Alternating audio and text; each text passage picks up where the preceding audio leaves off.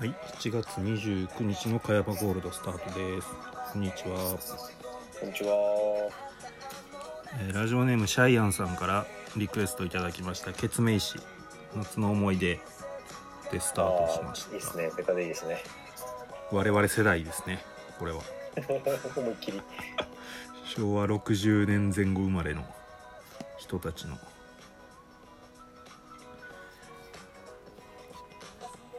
今日は最初は曽根さんと2人でお送りします。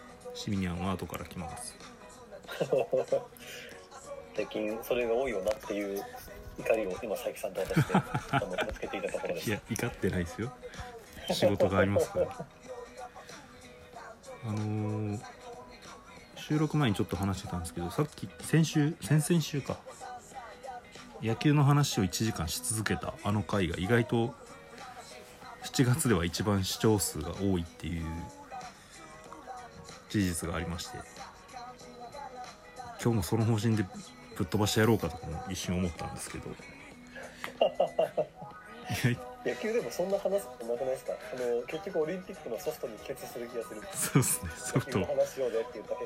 まあソフトとあとは、まあ、東海大相模のあの残念な件とかその辺に話がいってしまうかもしれないですねそれですね。高校野球神奈川県ファンとしては非常に言いたいことがたくさんありますね。おそれはあれですか？言いたいことっていうのはこうなんとかならんかったか的な話ですかね？やっぱりうーん、それもそうだし、ちょっと横浜高校の勝ち上がりが楽勝すぎただろ問題。ああですよねボーナスステージだったんですよね。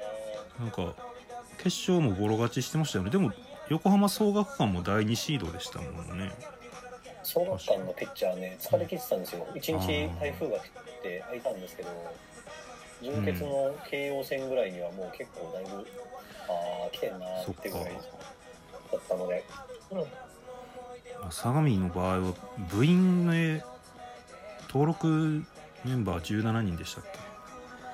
そうなんですよ。そんなになっちゃさすがにちょっとそれは、なんかうん、どうにかしてやれとも言えんだっていうところもあるんですけど、あの鳥取の米子松蔭の場合は部員はん特に何のあれもなかったんで覆りましたけど。ね。えさすがにやっぱ登録メンバー半分以上っていうのはちょっと半分以上っていうか17はっていうのはそうですよね。まあ門馬監督も最後の夏だったんですけど残念なことになっちゃいましたね神奈川県は結構その高校野球の予選をちゃんとテレビ中継してくれて、はいまあ僕もそうですかね。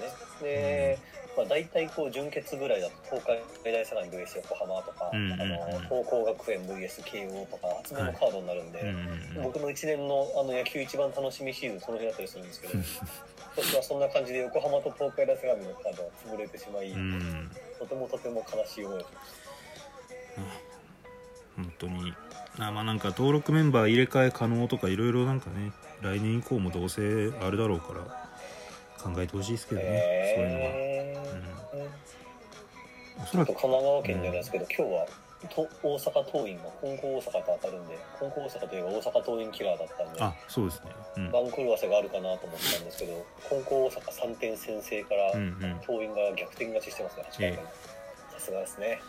力があるな。やっぱ今年はちょっと党員強い気はします。うん。まあ、まあ桐蔭履正社なんだろうな履正社が結構ねロースコアが続いてるっぽいんですよ。そうなんですよね、履正社は伝統的に打つ方強いはずなんですけど今年はなんかあんまりこう強力な選手がいるって感じがしないですよね。うん。で今日は兵庫僕の地元兵庫の決勝もさっきありましておどこで出るんですか？あ神戸国際大付属が、あ春夏連続で。はい、国際、まあ、そうですね。まあ春も出てたし本命が順当にいったんですけど。まあ。赤潮は今年ダメだったんですか？そうですね。4回戦夏ので兵庫といえば明石商だな最近も。まさに国際対明石商業が4回戦だったんですよ今年。あこれか。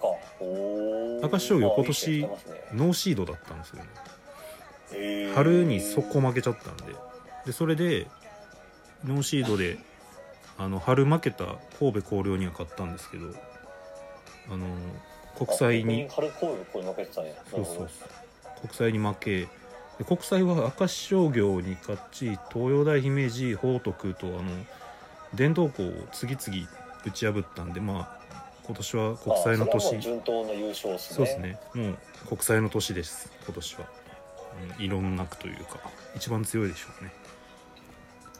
それでいうと今年は慶応がかわいそうだったんですよね。1回戦で桐蔭学園に当たり、はいはいその次は東光学園と当たり、はい、うんうんうん、両方突破して頑張ってあの準決まで上がってきたら小学館にポロッと負けちゃうっていう、小学館も強いんだけどね。消耗して。そうなんですよね、あねやっぱ強い高校多い地域はやっぱ消耗しますよねやっぱ早い段階でそういうカードがあると。そうなんですよね。小学館が結構雲上がってきたのが意外だったんですよね。うん。日大藤沢とかが来るかなと思ったんですけど、はいはい。とまあこれの調子で話し続けるとこれまた1時間持っちゃうんでちょっとやめましょう違う話そうですね。次あの昨日見見た明徳対高知の話でもしようかと思ってましたけどやめましたやっぱ馬淵ってすげえなって思って見てたんです。よいやーマジで。やっぱ高校野球もいいですね。また始まっちゃったんじゃないですか じゃあ一旦ちょっと落ち着いてですね。あのー今日は夏の思い出とかオリンピックの注目選手競技みたいなのを募集して結構票数をいただきました。ありがとうございます。やっぱオリンピックは結構見てる人多いかな。多いでしょうね多分ね。うん。昨日あの男子サッカーもフランスを粉砕しまして3戦全勝で決勝トーナメントと、ねえすごいっすよね。なんか、うん、あのフランスのこうなん18番でしたっけ？すごはいいラフプレーしてはいはい。出てくれてましたよね、コロなんとかっていうクソ野郎が三好の足を思いっきり踏んづけてましたね。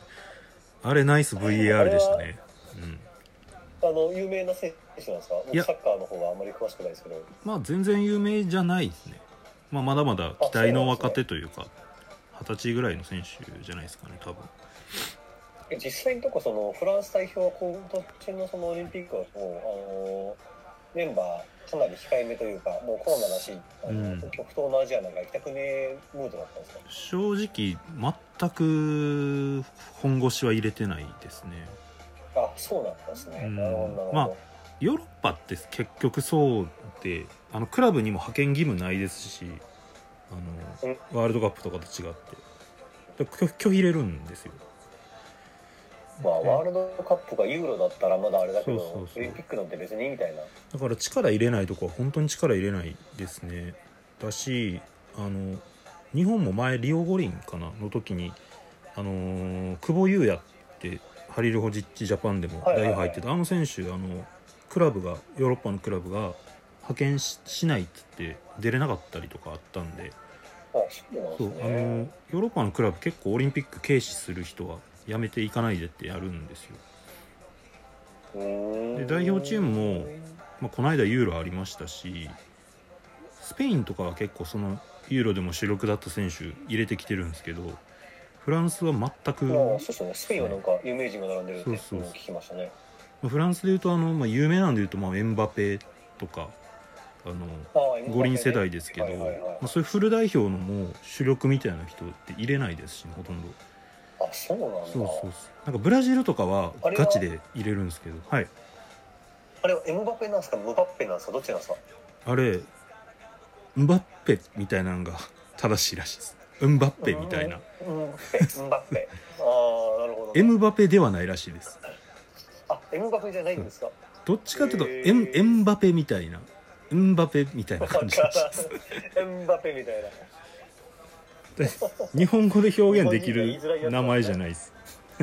なるほどなるほど。そういうやつか理解。そうそうそう。でエンバペもそうだしあとあのー今度バイエルン行くセンターバックなんだっけ？ウパメカノとかカマビンガとはあ。かなんかその若手でもうトッププロスペクトみたいな選手めっちゃいるんですけどフランス。そういうやつは全然いないしオーバーエイジもあのー主力じゃない人ですね、うん、代表そうなんだ。そうっす。あのフォワードでめっちゃ点取ってるジニャクって言いますけどまあすごい選手ですけどそそういうフランスの主力だった選手ではないんで。ガチガチエースじゃないんでまあそんぐらいの。マジで何でも詳しいですね。いや。僕と高校野球の話でひとしきり盛り上がりあの素人からの質問にあのこいつがプロスペクトでみたいなことまでフルで答え先々週はお笑い話しましたね趣味に生 きてます趣味に生きてます本当に。すげえななんでその勝つだろうなとは勝てるか、まあ、引き分け以上は確実にいけるなと思ってたんですよ。日本フランスは。おおそうなんだ。なるほどね。じゃあ番狂わせても何でもなかったんですね。そうそうそうみんなそれほど騒いでねえなって思ってたんで、うん。走ってはいたんですけど。これフル代表だったらもうお祭り騒ぎですけど。いやそりゃそうでしょう。フル代表で騒いでなかったらえ大丈夫ですかみたいな。ちょっと逆に困惑しちゃいますよ。ぶっちゃけだから主力選手の格で言ってもあの、まあ、特に今久保とか堂安もそうですけど、まあ、吉田遠藤冨安あたりはどう考えても格上だったんであのフランス人はいたちよりは、はいはいはいはいはいはい。はいまあやっぱあでのミーハーなりに久保と堂安はすごいですよね。やっぱすごい。ミーハーなりにこうこいつらすげえなって思います、ね。すごいすごいです。でししかかももあの手のこう、うん。幼い頃からの天才がちゃんと順当に天才を育つってえなんかどうなんですか？珍しいパターンではないんですか？サッカーだサッカーだと。え珍しいと思いますよ。あのと,、まあ、というか、まあ、久保とかまだクラブレベルでは正直去年とか結構苦しんでました試合出場自体が。あれマドリーに今いるんでしたっけ？今所属はそうなんですけどまだ次のシーズンは決まってないんですけどね。一応所属はまだレアル・マドリーで。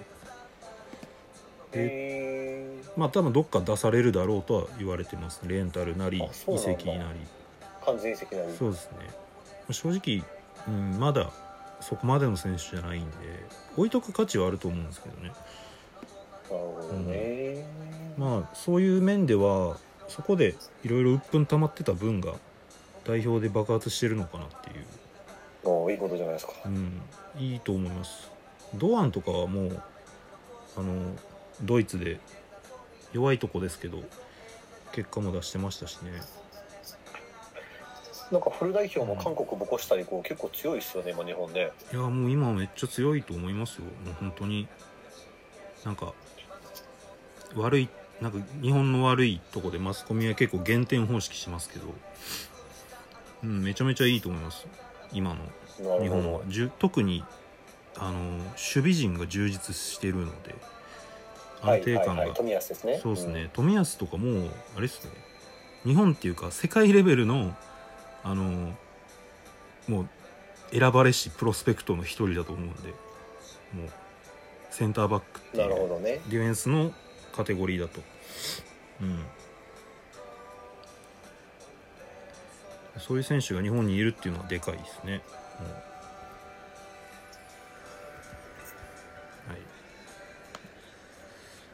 い。でそんなサッカーの話してましたけどラジオネームシャイアンさんがですね東京オリンピックの注目選手として男子サッカーの田中碧選手を挙げてくれまし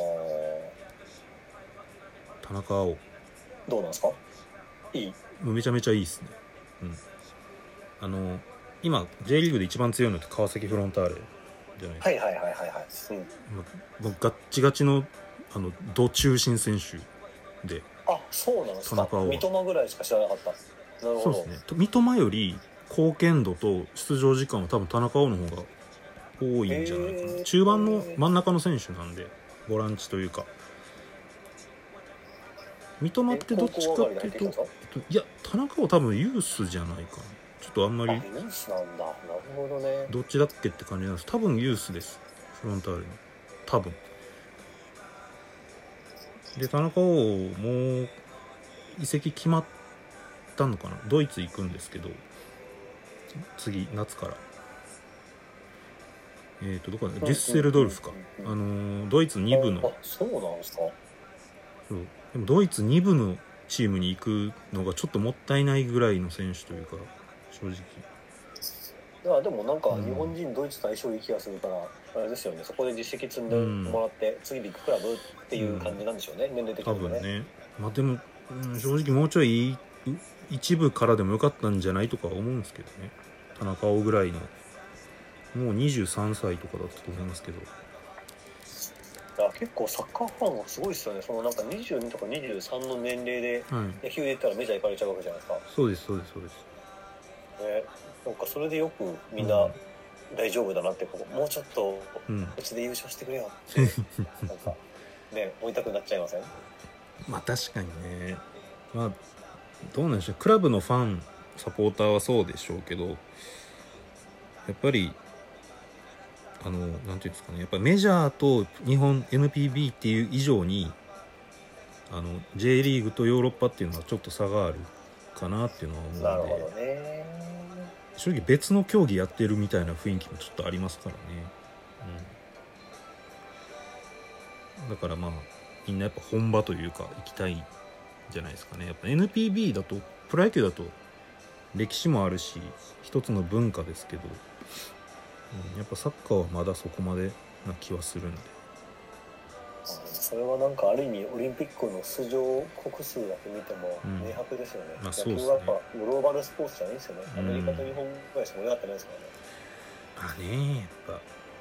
まあ、ドミニカにしたってねあのベネズエラにしたってはい。優秀なやつメジャーリーガーでやってますからね、うんあそそれこそドミニカに野球勝ちましたね。昨日昨日か。一昨日か。昨日でしたっけ？ああのあれですよね。あの阪神ファン煽り煽りますけど塚本に使われてよかったですね。いやマジで。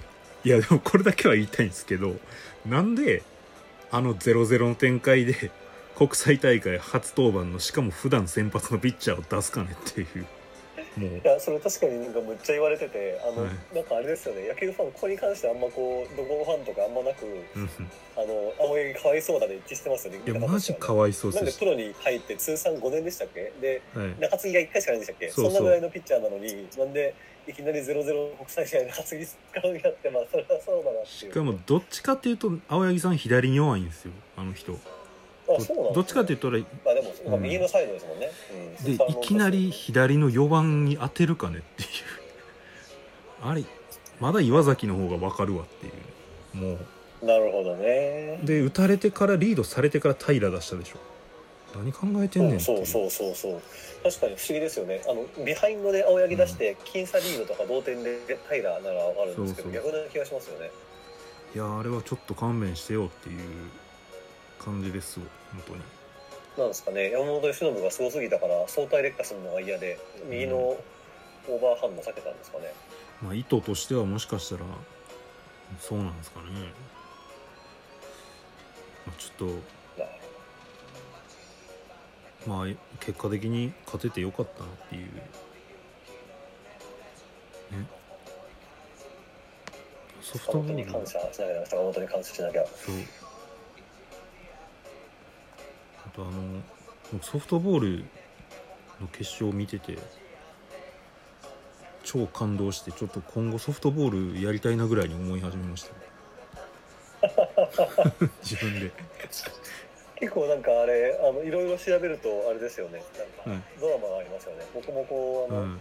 電車で会社の行き帰りにあのいやそうすごかったなと思ってはい。あの解説の宇津木さんとはい。宇津木監督はなんかあ。どういう関係なのと思って、はいはいはい。おあの親子なんかなと思って調べたらうん。親子でもないみたいで。うん、うんうん。みたいですねあれ。実質ね。娘だったからみたいな。宇津木姓をそうなんかあの期間の時にもらい受けたみたいな、ねうんね、あの北京の後こうオリンピックの競技なくなるから、はいそのね、エース上野のこうモチベーションが下がってしまうところを、うん。うん宇津木麗華監督がすごいこうね、うん。あの支えたとかね、なんかこううわ熱いな涙が出てきそうなエピソードだなっていうね、いやあと決勝であのーダブルプレーやったじゃないですか。サード弾いたライナーをあ6回ショートが取って。うんうんうんうんうんうん。でああんなんあるんや。って思いましたソフトボールって。多分なかなかないんでしょうけどねあんなプレー。でアメリカも 2, 本2本ぐらいホームラン取ってるでしょあれ。フェンスよじ登ってジャンプして、はいはいはいはい。はいあのあそうそうそう。結構本当そうですよね、うん、守り合いあんこんなにすごいのソフトって思って。あんまりそんなね見る機会なかったんですけど。超楽しかったかあとやっぱ卓球っすよ卓球。らあドイツ戦大逆転からの、あのえ台湾コンビを撃破し、はい。ついに中国に勝つっていうね。えすごいですね。すごい。うん。感動。まあ卓球は全然語れないんで僕だからでも卓球のやつ今回本当にあれらしいですよ。こうん。れシミニャンた卓球バスケだから聞いたんで、後からシミニャン帰ってきたらはい本人行きゃいいんですけど、うん。あのマジ高校野球でいうと甲子園優勝までの道のりを、うんうん。なんかあの東海大相模に勝ちうんうん。どこだろうな今だったら。強いとこどこですかね。東海大相模に勝ち。大阪桐蔭とか、まあそれこそ明石商に勝ち、はいはい、そうで決勝で大阪桐蔭に勝ったみたいな。なんかそれぐらいの本当に全部倒してきたっていう。もう主人公並みの戦い方したんです。よへえすげえ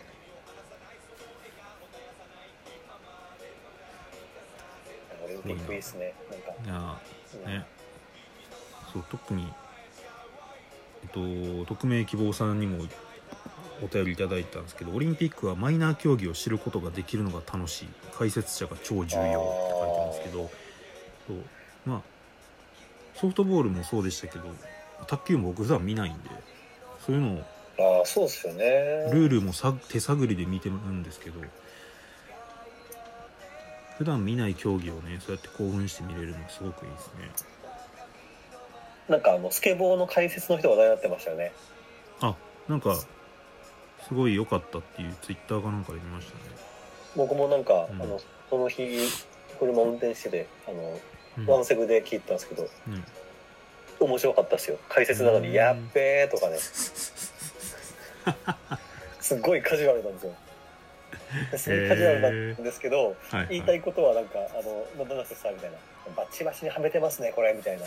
のを NHK とがあの寸分の狂いもないはい。正確な技ですみたいに翻訳してくれるみたいな、この実況と解説のねコンビネーションがめちゃめちゃ面白い、へえ見ればよかったな。面白い。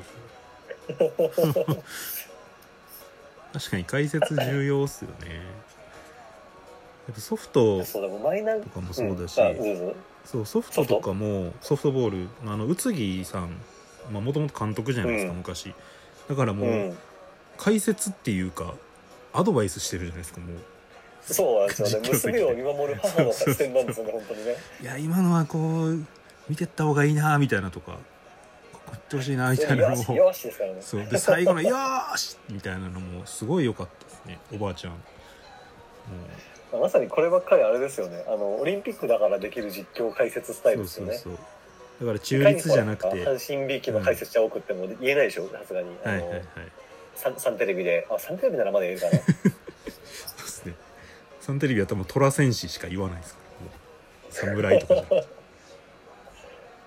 でもあの昨日サッカーの森岡隆三がアナウンサーの言うこと全肯定で「そうですね」しか言わないのはちょっとどうかと思いましたけどねそうやったんですか？そう。これならもう松木さんぐらい応援してくれた方がいいわと思う。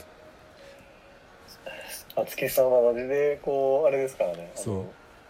参加者目線やっぱ視聴者目線ですから、ね、そうやっぱ日本代表のそう公式戦は松木さん解説で見たいなとは思いましたやっまあそうですよね。ぱ テンション上が移るから。動化できますからね応援する気持ちでね、はい。えー他にも注目選手いただいてます、えー匿名さんから。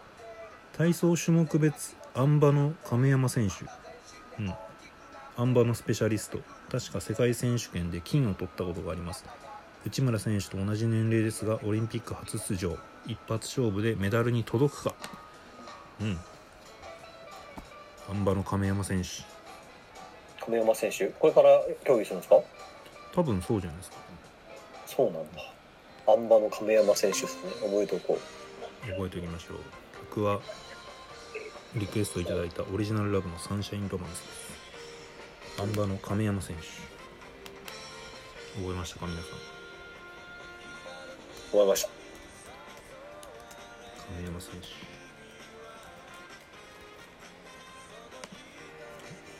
亀山浩平選手です。はい。えーとあこれからじゃないのかな？もう土曜日に終了したのかな？あ会心の演技で決勝へって書いてます。ああそうなんですね。そうだ決勝進出を決めたって書いてるからこれからかな？ちょっと体操を全くチェックしてない。競技が多すぎて追い切れないですよね。そうです。ぜひ注目してください。はい。えー、オリンピックの注目選手別の方からもいただいてます、えー体操の内村航平とバドミントンの桃田健闘推しだったので残念でなりません。号泣。そういうこと。ああね番狂わせでしたよね。確かにこの2人はそうですね、うん、大本命でしたもんね多分。うんマジでマジで。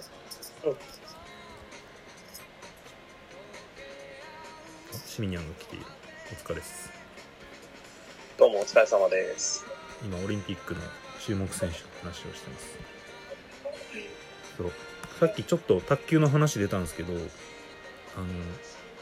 今回の卓球がどんだけすごかったかをもう一度教えてもらっていいですか？ワールドカップで、サッカーのワールドカップで決勝にブラジルで勝つに勝つぐらいすごかったです。日本が。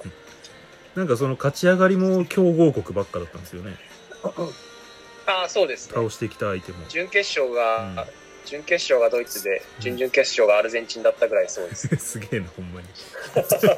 ほんまにすげえな。なんか分かりやすいなそれ。すごいですねそれは。まあ卓球といえば暗い話題が多かったですからね。福原愛とか福原愛の不倫とか離婚とか。ね 出た。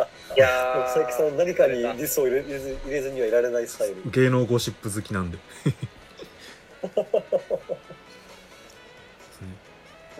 それで言うと結構ありますけどね。水谷も一回やらかしてるんで。まあでもね。なんか一番びっくりしたのは、そのなんか不倫関係ですごい世間に叩かれた瀬戸大也がはい。予選落ちした時に、なんかあの力手抜いたら予選落ちしちゃったみたいなことを言ってあ世間からバチボコに叩かれてなんかいろいろ文句言われてマジムカつくんですけどって言い放ったのがマジですげえなと思って。すごい、なんかプロアスリートってこのメンタルでなきゃやっていけねえんだなっていう。あですよね多分ね。個人競技やってる人ってやっぱ気持ち強いんでしょいや僕ならもう参ってますね完全にね、うん。もうみんなわしの敵やっていう悲しみにかけくれると思うんですけど、うん。そこで怒りを覚えられるっていうメンタルってマジですげえなって思うんですよね。ね。あとそれで言うとあの水谷か。あれ？水谷だよな。なんか SNS で煽ってましたよね。嵐を。あそうそうそう。あしかもなんか僕には1ミリとあるも響きません国からみ。たいなね。そうそうそう。なんかそれぐらい世界中を注目させたと思ってみたいな煽ってましたよ。ね水谷も結構そういう強気ですか？らね、うん。割と彼も。いや素晴らしいですよねあれ、うん。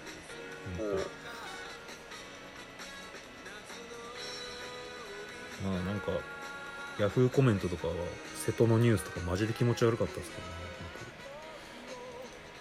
ヤフコメミンですか？ヤフコメ民はなんか僕ついついヤフそういう荒れそうなニュースをヤフコメ見ちゃうんですけど僕。いやー、わかるわ、うん。見ちゃいますわ。どうせなんめちゃめちゃか見るわ荒らしてんねやろうと思ったら予想以上の気持ち悪さで荒らしているのが面白いって。いうあのオリンピックの開会式周りの騒ぎとか大好きですもんね。すごい数コメントついていやすもんね。すごいですよ、うん。なんかもうニュース配信時間から見てもう絶対同時にコメントしてるやろみたいな速さで。しかもあの張り張り付いてる感じですよねそうそう。ね。なんだっけあのいいいいと思うみたいな「いいね」ボタンみたいなのがめっちゃ数押されてるんですよ。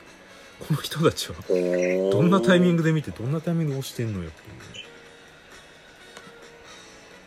そんなね世間の喧騒もすごいですが。えっ、と同じ方から開会式についてもコメントをいただいてまして、えーお皆さん開会式見ましたか？あの時ピクトグラムのパフォーマンスがあったのですがかっこ個人的にはこれってオリンピックの開会式でやる演目か？と疑問だった。ですが、えーバドミントンの時にラケットを落とす失敗があったんですよね。はいはいはいはいはいはい、えーでうん。桃田が1次リーグ敗退したのはあのせいだと思ってますって怒ってます。そっか。ピクトグラムさんも大変ですね あのタイトな放送の中でね 録画録画できないですからね,、はい、そんなんあったんですね。落としちゃったんだ。えあれってガーマルチョバがやってるんですよね。ー、ガーマルああか。そうそうその人その人うん。初めて名前うん僕は聞いたんですけど有名なんですかやっぱり？あ、めちゃめちゃ有名な人です。結構昔からパートマンやってる人です。え開会式見てあの、なかっモヒカンの人たちですよね、多分。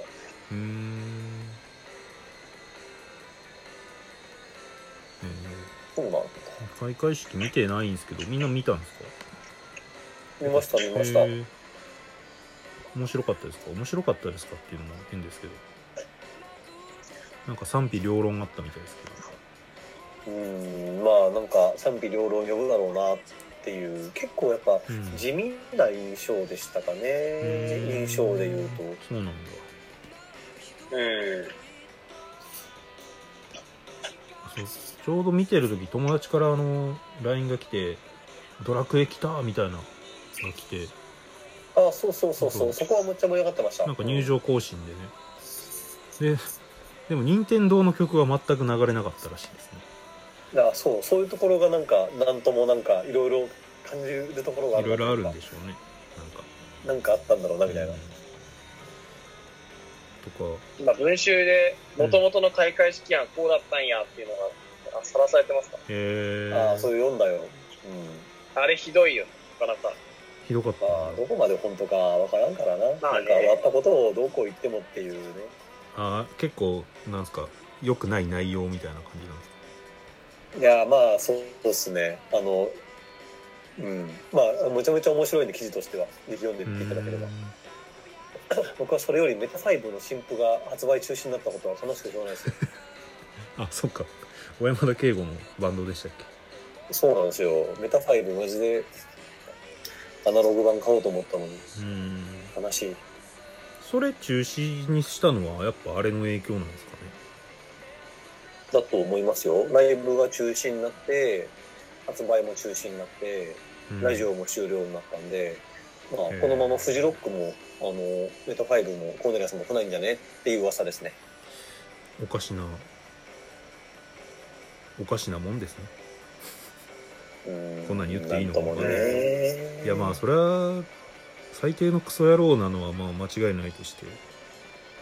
そそうしたら今まで彼を起用してきたところも全員謝罪しろよと思いますけどね。今更。なんか、それで言ったらあれなんですよね、うん。あの、ビートルズだけトリップしながらアルバム作ってるし、レッド・ツェッペリンなんてこう、ツアーごとにこう、テレビをうんホテルから投げ捨てるとか大騒ぎだったわけなんで、ねもう過去の作品なんか全部発見にすべきなんですよね。キャンセルカルチャーをとことんやるんだったらね。うん。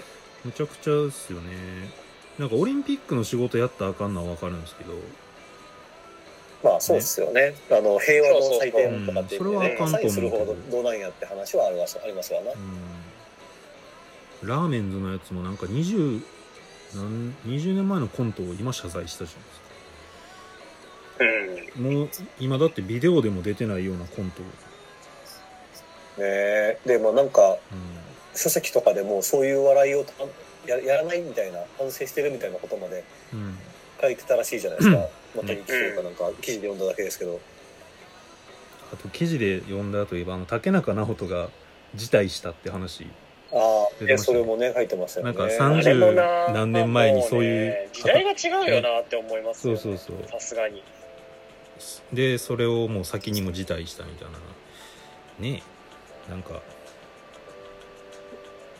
どうなんだろうなと思いますこれでもなんか僕逆の見方でこうなんうん。かその、チキリンって有名な人いるじゃないですか。あの、はいはい。社会派ブロガーの人、はいはいはい。元マッキンゼーの人。うんうん。がなんかその Voicy で言っててああなるほどなって思ったのが、うん。結構その日本ってその世界からそういう人権感覚がすごく低い会社だって思われてて、うんうん今ってこう日本ってその契約するときにこう反社との付き合いないですよねみたいなのって当たり前にやるじゃないですか、はいはいはい。そういうような感じでこうそういう人権うん関するこうなんかいややらかすのないですよねみたいなことがやっぱ各国であるのはある意味当たり前なんだみたいなことを言ってて、ああなんかその先進国のうんこう人権意識ってそういうもんなのかもしれないなっていうね。うん。まあオリンピックの仕事で絶対やったらあかんとは思いますけどまあそうですよね。オリンピックの仕事には際するは本当悪いしそれはね。だからうんコバケンアサインとかコバケンなりコーネリアスなり正直サブカルの人らをアサインしてる時点でおかしな話だとは思うんですけど、まあ、そのっていうと今度本当は Perfume だったんだよなみたいな話がまた始まるからちょっと競技の話しましょう。開会式がなん。かいろいろとこそうっすね。りすぎて楽しい話まあ確かに。もうなんなら俺それやったら開会式でお酒の曲流せばいいのにと思いました元。元元名優じゃないですか。小山田の フリッパーズの曲でも流せばいいかなと思って。はい。じゃあ競技のところのね投稿もまだいただいてます。えー、っとラジオネームインターン生 A さんからいただきました。ほんまか？おおどのインターン生なのいいっすね。ラジオ聞いてくれえーてありがたいですねこれインターン生なのかな？どうなのかな？まあいいや言わんとこ。えっと東京オリンピックの注目選手。柔道ウクライナ代表ビロディド選手。陸上カザフスタン代表オリガ・ルイパコワ選手。アーチェリーコロンビア代表バレンティナ選手です。特にバレンティナ選手は弓を引く時に弦が口に当たりアヒル口のようになるところが完全に自分のハートを打ち抜こうとしててスコです。ですって。これ佐伯さんですよね？いやあのねこれはあのー僕じゃなくあのー佐伯さんとさ溢れる感じだったの。今このラジオからはいなくなってしまった元レギュラーが書いてきてくれました。へえ。そうなんだ。いいなくなってしまった元インターン生です。いやダメですよ個人特定したラジオネームなんだから元インターン生 A って書けよっていう。確かにでもこの選手知らんかったんでみんな調べたんですけど全員美人でした。へえ あの全部。最後の人は今写真が話題になってる人ですよね。そうそう。あの誘ってる写真みたいな。そうそう。多分そう。い話題の多分このバコロンビアのアーチェリーの選手がまあ一番可愛い。アイドルみたい、はい。そうなんだ。まあ、そういう目線でもまあ各国のね美女アスリートっていうのも楽しみのあとあの開会式のどこの機種だったっけかな、ウクライナだったかな？の人も話題になってましたよね。あそれあれじゃないですか？カザフスタンの姫あ、それがカザフスタンの人か。そうそうそう。多分その人だとあの FF っぽいみたいな思うはい。はいはいはいはい。そうそう。多分その人。まあそういう美女アスリートにも注目とか言ったら今の時代ポリコレでアウトなんかもしれないんで。いや、もう本当ですよ。ちょっとこのラジオではガンガン言っていこうと思います。このラジオは昭和の価値観でお送りしようかなと思うので。昭和のスポーツ新聞今の価値観。さんの個人的な価値観なので。昭和のスポーツ新聞みたいな価値観でいこうと思います。昭和のスポーツ新聞ひどいですからね。ひどいっす。昭和のなんか野球のなんかやじ合戦とかマジですごいですからね。ほんまほんまにベンチからボケアホなんかもう全然当たり前ですよね。普通の日常会話です、はい。ええーあとラジオネーム「サジは投げられた」さんが、えー東京オリンピックの注目選手として Tinder で日本人女子といろんな意味でつながりたがっているオリンピック選手たちを注目しています。こら。そんなやついんのか。なんかあれだな治安の悪いラジオだなこれ 治安あのねまともなコメントを先に読んで治安の悪いのは後から読んでます今。あなるほどね。離脱してくれたら聞かなくなるからね。そうそうそう。最初はまともな普通のやつから読んでます。なるほどね。はい。そんなせオリンピック選手いるのかわかんないですけどまあでもそれもあのオリンピックの醍醐味ですから。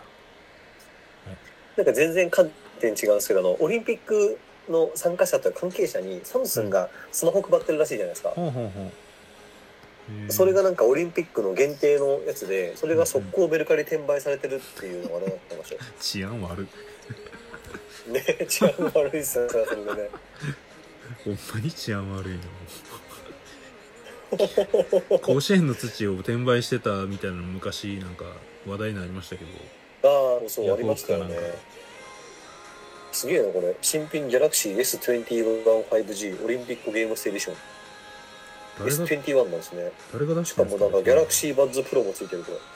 はえー、すごいね。それえつまりそれ転売してるってことは関係者ってことですよね？選手とか。そうなんですよね。関係者なんですよね。どうしよう。久保建英だったら。あんだけできた男が携帯転売してたらどうしよいやああの子はけん携帯転売なんかにやってる時間ないぐらいこう週休高いから大丈夫ですよ。確かに。普通に生きてるだけでね携帯転売してるなんか高い値段がもらえうん。お金がもらえます、うん。はい。まあオリンピック関連の投稿はまあこんなもんかな、はい、さっきのインターン生 A 君が夏の思い出送ってくれました、え小学生の頃裏山の神社で秘密基地を作っていたら死体らしきものを発見しました。今思うと動物だったのかもしれませんが当時の自分はもう神社に近づけなくなりました。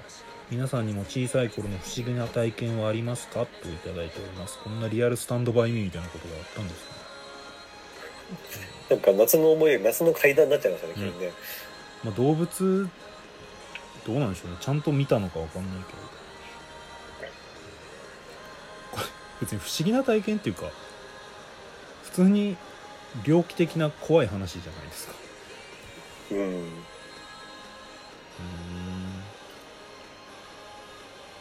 なんかでもいいっすね。怖い話募集してみたいですね。あのどれぐらい来るか。確定番じゃないですか。夏のラジオといえば怖い話。その日僕休んでいいですか？え嫌いなんですか？嫌いなんですよ。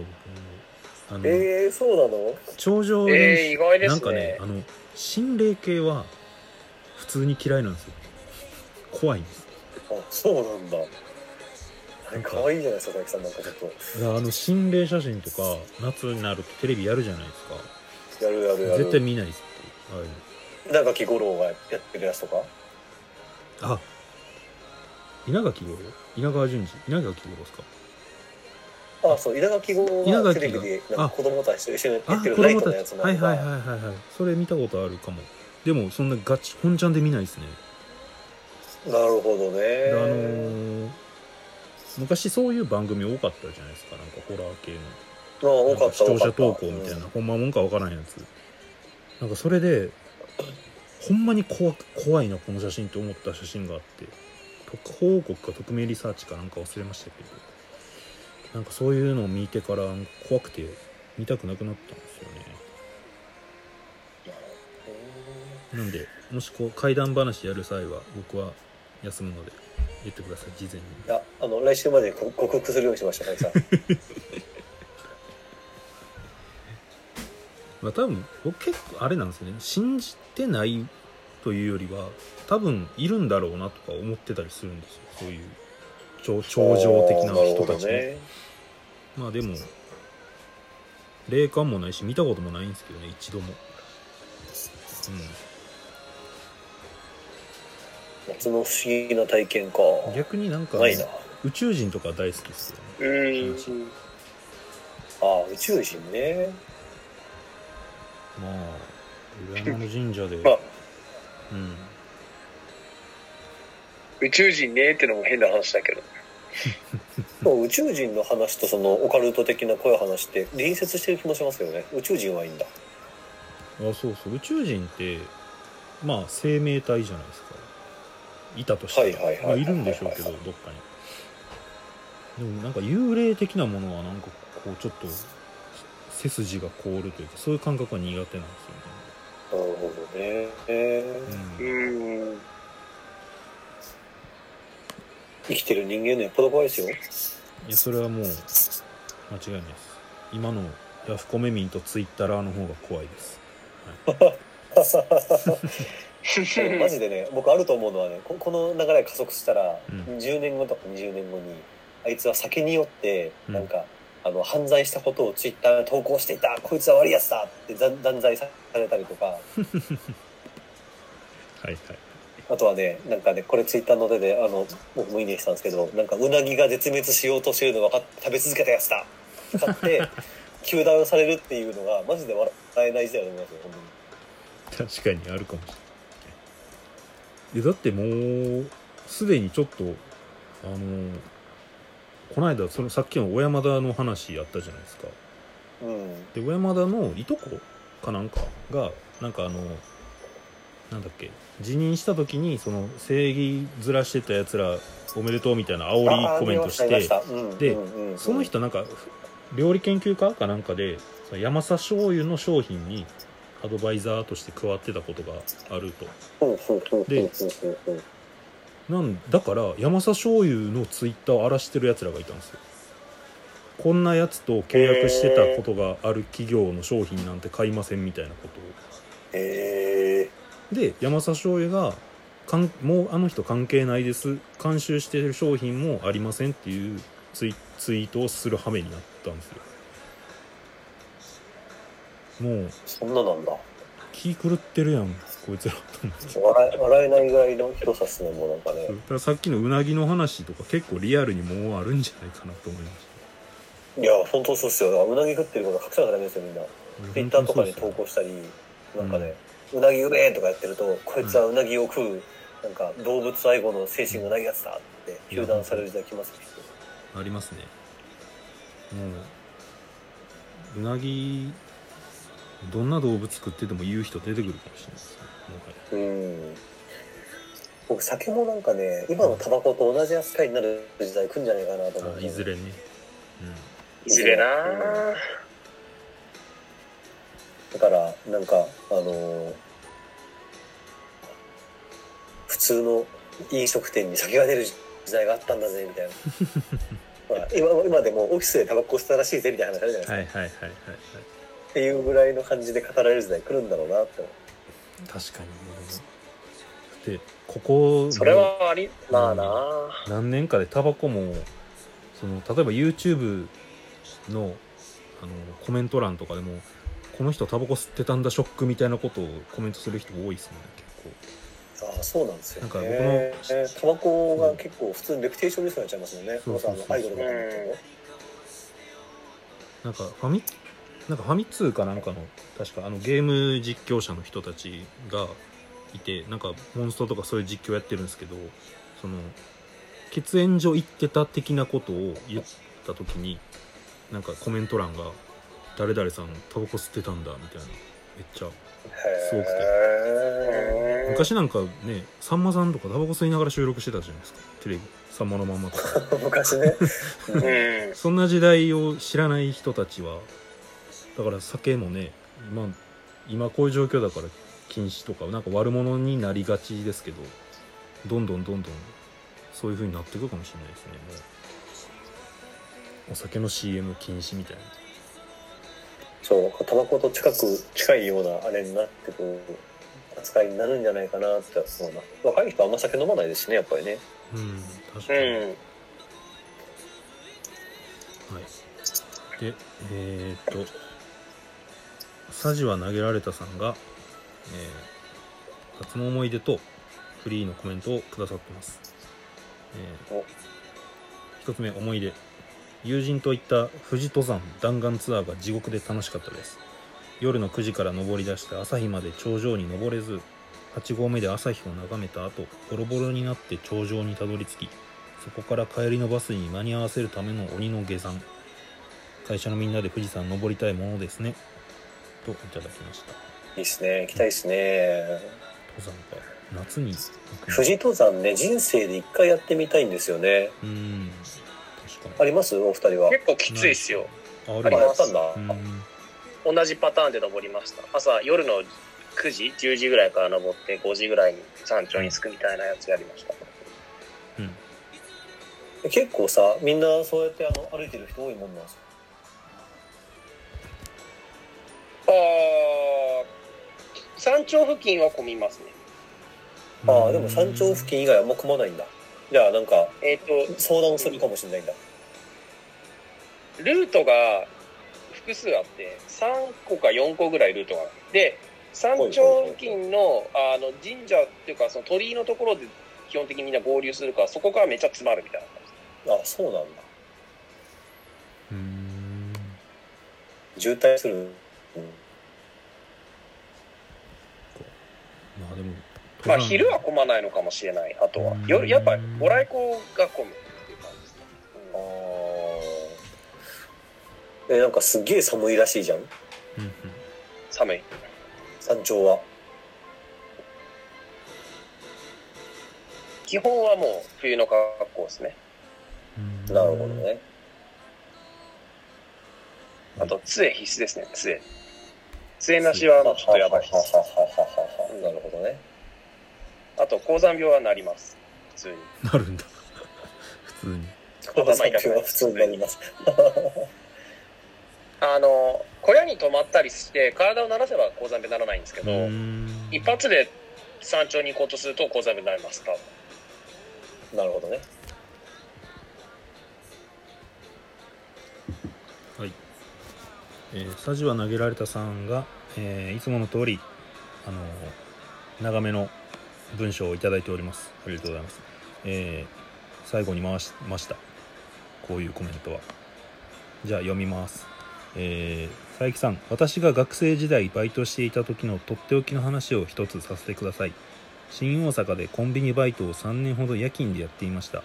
お弁当を温める際に温めますかって確認するオペレーションがあるのですが温めます。大丈夫です。など回答はどちらかだと思うのですが一人だけ変わった方がおりその人は私が温めますかという問いに対して好きにしてくださいと普通の顔で答えたのです。これから食べるであろうお弁当に対して全ての権限をコンビニ店員に委ねるこの行為最高にロックですよね。まさにコンビニ客におけるガンジー目の覚める思いでした。私は数秒の春巡の末温めた方があったかくなるので温めますねという回答をした上で温めることにしました。そしてお客さんは無言でそれを受け取り去っていきました。皆さんなら何と答えますか？ぜひとも皆さんの意見を教えてください。ありがとうございます。毎週いろんなエピソードを送っていただいて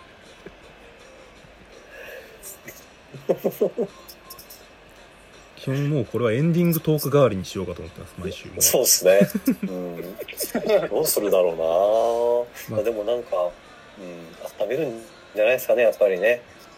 まあ、中身によりますよね多分ねあの、うん。温めなければ食えない系のそのなんていうんですかスープ固まってる系のやつとかああのあ。餃子スープみたいいなのであのゼラチン状になっててチンしないと液体にならないやつとかの場合は逆に温めずに突き返してやりたいような気もしますね 突き返してやりたい。じゃあやめときますね まあマジレスすると多分この客は持って帰って電子レンジがある人なんでしょうね多分。まあ、それも割と近くにあるとかで、マジで、そうそう。まあ、温まったら温まったでうん。いいし、温まんなかったら温まんなかったで自分で家でやるしって思ったんでしょうね、きっとね。おそらく。はい。でやるならば温めちゃえばいいんですよ。温めてほしくなかったら温めてほしくないって言うじゃないですか。そうそう。ダメ。これちょっ 佐々木さんが。とすいません今あれあの犬がね犬があの棚の下にボールをやってしまってすげえ手でガンガンやってたんでちょっと助けに行ってました すげえ激しくガンガンやって。たはい。そんな感じでいい時間になりました。18になっちゃった。はい。じゃあエンディング。と このこのいつもの哲学的な問いかけをエンディングトークとして今週の放送はおしまいにしたいと思います。また来週もいろんな競技の話ができるように選手の皆さん頑張ってください。高校野球芸人も募集してます。そうですね。誰か誰か来て。そうですね。まあ多分3人だけでも3時間ぐらいは喋れるんだけど別に。まあ、僕と佐伯さんだけでも5時間ぐらい喋りますよ。間違いなく。もうここ20年ぐらいの大会を1回ずつ振り返るとかでもいいですしね。っ